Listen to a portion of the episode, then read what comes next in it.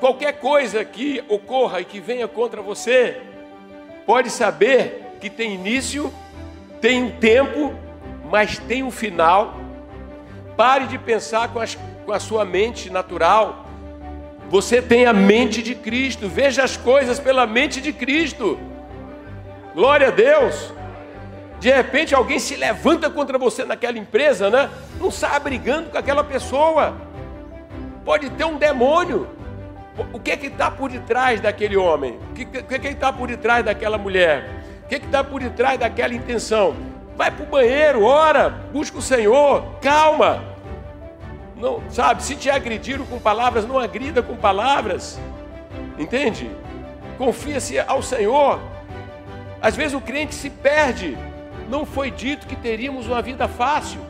O Nazareno disse: No mundo tereis aflição. Esse lugar é um lugar de aflição por causa do pecado e por causa do diabo. Mas vocês eu chamei, tem de bom ânimo. Isso vai passar. Mas aqui, meu amado irmão, tem tempestade sim. Mas ele está no barco. Ele está no barco. Ele está no barco.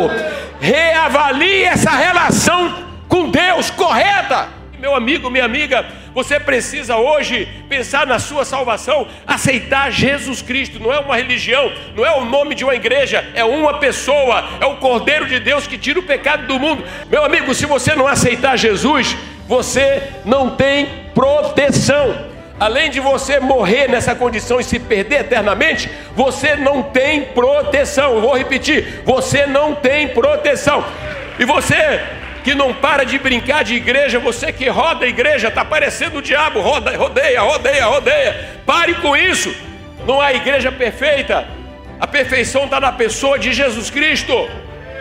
Então você tem que escolher a igreja que prega Jesus e que se submete na Bíblia. As murmurações no tempo de Moisés, todas elas foram punidas por Deus. Então, irmão, cuidado com a murmuração.